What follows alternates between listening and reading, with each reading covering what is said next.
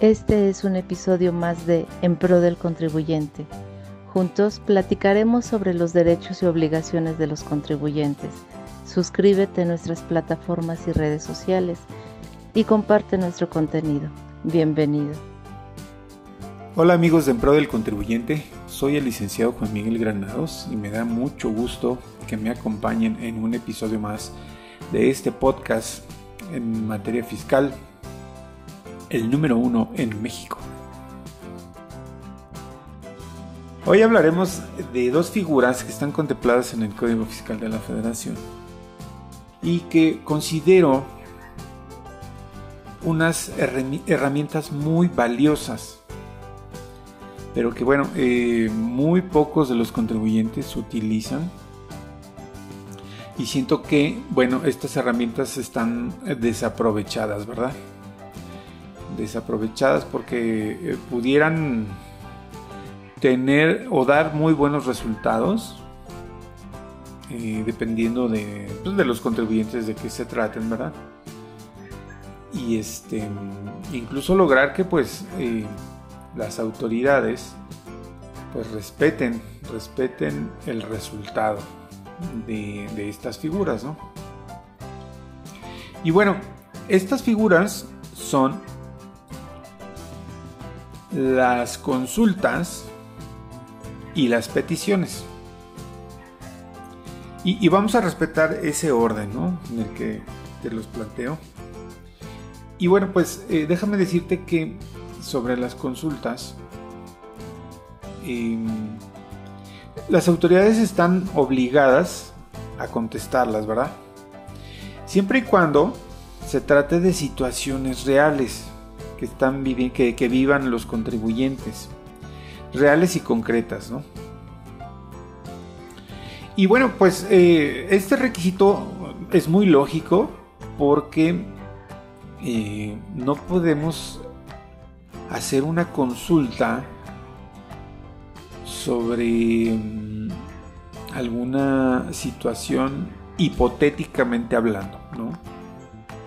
O sea, prácticamente la autoridad está diciendo, o más bien el legislador dispuso que, las autoridades pues no van a, por, a, estar perdiendo el tiempo en atender consultas que sean hipotéticas o sobre un hecho hipotético, una situación hipotética.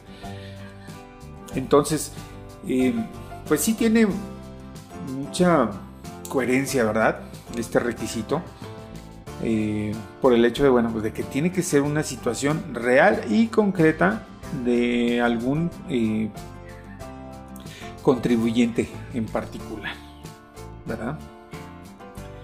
Y, bueno, eh, pues existen, yo creo que varias situaciones o varias hipótesis en las que se pudiera utilizar o hacer valer esta figura la de la consulta. ¿Por qué? Porque, pues, em, pues el legislador, eh, dentro de la legislación tributaria, ¿verdad? En México, pudo haber tratado de contemplar cualquier situación que se presente, ¿verdad? Entre los contribuyentes y las autoridades, ¿verdad? O sea, pensó todos los panoramas que pudieran existir entre eh, contribuyentes y autoridades o en el día a día, ¿verdad? De, de los contribuyentes. Pero bueno, si hay alguna situación que pudiera no estar regulada o que pudiera ser un caso especial, pues pudiera consultarse con la autoridad, ¿no? Respecto al tratamiento que se le debe de dar o respecto a, pues, la forma, ¿verdad? La forma en que, se pudiera dar atención, ¿verdad? A, alguna situación. Entonces, eh, esta figura de las consultas, pues considero que es una herramienta muy, muy valiosa para aquellos contribuyentes que pues tienen un giro muy muy raro, ¿no? Su actividad es muy rara o es muy este muy especializado o, pues sí que, no, no, pudiera ser considerada como, como una actividad común, ¿verdad? Entonces, sugiero que, bueno, pues aquellos contribuyentes, ¿verdad? O empresarios o, o cualquier persona físico moral, ¿verdad? que tenga alguna duda sobre cómo darle tratamiento a alguna situación, pues mejor la consulte con la autoridad. Que haga valer ese derecho. Que utilice esa herramienta. Y bueno, pues como, como cualquier situación o como cualquier consulta, bueno, hay que poner a la autoridad en contexto, ¿verdad? Con lo que entraña esa consulta, ¿no? Hay que darle los antecedentes, la información, la documentación, ¿sale? Para que la autoridad pueda dar una consulta lo más acertada posible. Y este y bueno, pues esta consulta sí, sí puede eh, obligar a, que la autoridad aplique ciertos criterios, ¿verdad? En, su contestación. Entonces, eh, eh, cualquiera que sea la respuesta que diera la autoridad, sí puede quedar obligada a respetarla. Siempre y cuando, bueno, se le den todos esos antecedentes, toda la información y documentación que requiera. Así que, eh, amigos contribuyentes, aprovechen esa herramienta. La verdad, el legislador, pues mis respetos porque sí contempló esa situación y bueno, pues hay que utilizarla, hay que utilizarla. Esa consulta va a ser resuelta en tres meses a partir de la fecha en que se reciba. Y bueno, si la autoridad te pide algún dato o este, información o documentación, pues esos tres meses correrán a partir de que tú le, exhibas esa información o documentación. ¿Sale? Entonces, ya lo sabes, amigo, contribuyente, utiliza la figura de la consulta. Y bueno, la segunda herramienta que, te quiero platicar en este episodio es la petición. ¿Sí? Porque, ojo, bueno, eh, la consulta, bueno, es sobre una situación real, un hecho real. Y, concreta, Y bueno, la petición, pues, es una figura distinta porque bueno, ahí tú puedes pedirle a la autoridad eh, o que ejerza una facultad o una atribución o que te otorgue algún beneficio o pues que te pueda apoyar de algún modo con una situación, ¿sale? Entonces, pues esta figura también considero que es una herramienta muy muy importante que favorece a todos los contribuyentes aquí en México. Entonces quiero que también la consideres y la aproveches. ¿sale? Y bueno, em, si te preguntas, bueno, ¿en qué casos puedo utilizar esta figura de la petición? Pues yo la ah, utilizaría, por ejemplo, para... Eh, que me ayudara a buscar un proveedor, a localizar un proveedor, que me ayudara a pues verificar eh, o a que revisara ciertas operaciones con un eh, proveedor.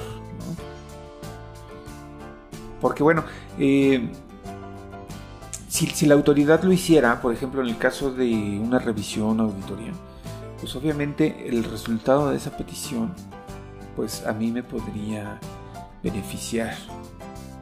Sobre todo si pues en mis registros o, en la contabilidad no aparece el soporte, ¿verdad? Correspondiente para las relaciones celebradas con ese proveedor, por ejemplo, ¿no? O para solicitarle, ¿sabes qué? La certificación de mis últimas cinco declaraciones anuales. Eso también me puede beneficiar en algún momento. Entonces, eh, esas peticiones, obviamente, eh, de la mano de tu asesor, de, tu contador o de tu consultor, pues sí deberían de ser lo más encaminadas posibles a que te beneficien de alguna manera.